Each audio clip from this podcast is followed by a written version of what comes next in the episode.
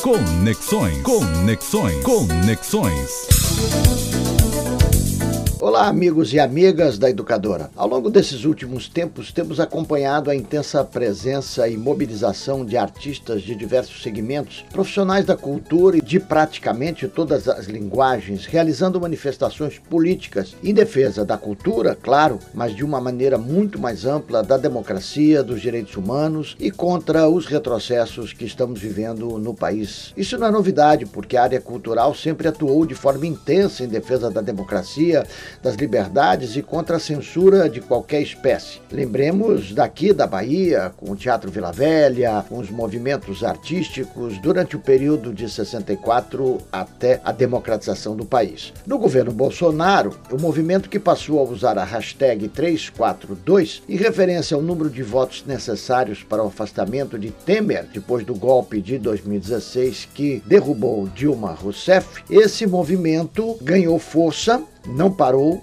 e, na verdade, cresceu. Mas nesse final de semana, vimos exatamente o contrário acontecer, com uma lamentável manifestação do cantor sertanejo Sérgio Reis, que já foi deputado federal na legislatura anterior. A questão central de sua manifestação recente não foi e não é a sua posição política em apoio ao presidente que mais atacou a cultura da nossa história.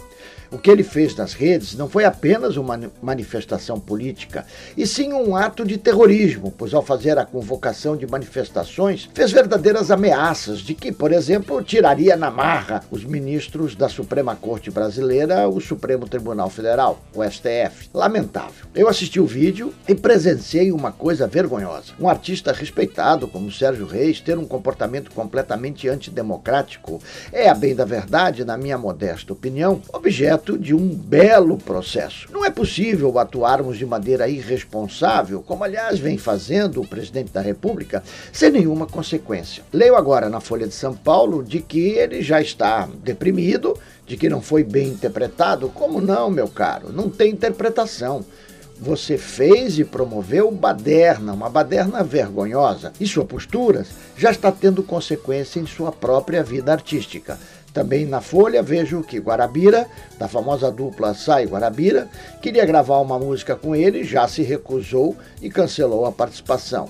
O mesmo com manifestação de Renato Teixeira. É muito triste tudo o que estamos vendo e vivendo no país com o comportamento desse governo. Um Sérgio Reis que nos encantou com as toadas de Tibério na magnífica novela Pantanal da extinta Rede Manchete, hoje, diferente da maior parte da classe artística e também científica, destoa afrontando a Constituição e atacando os poderes constituídos. Com uma toada muito sem graça e sem encanto, diga-se de passagem. Um abraço e até semana que vem.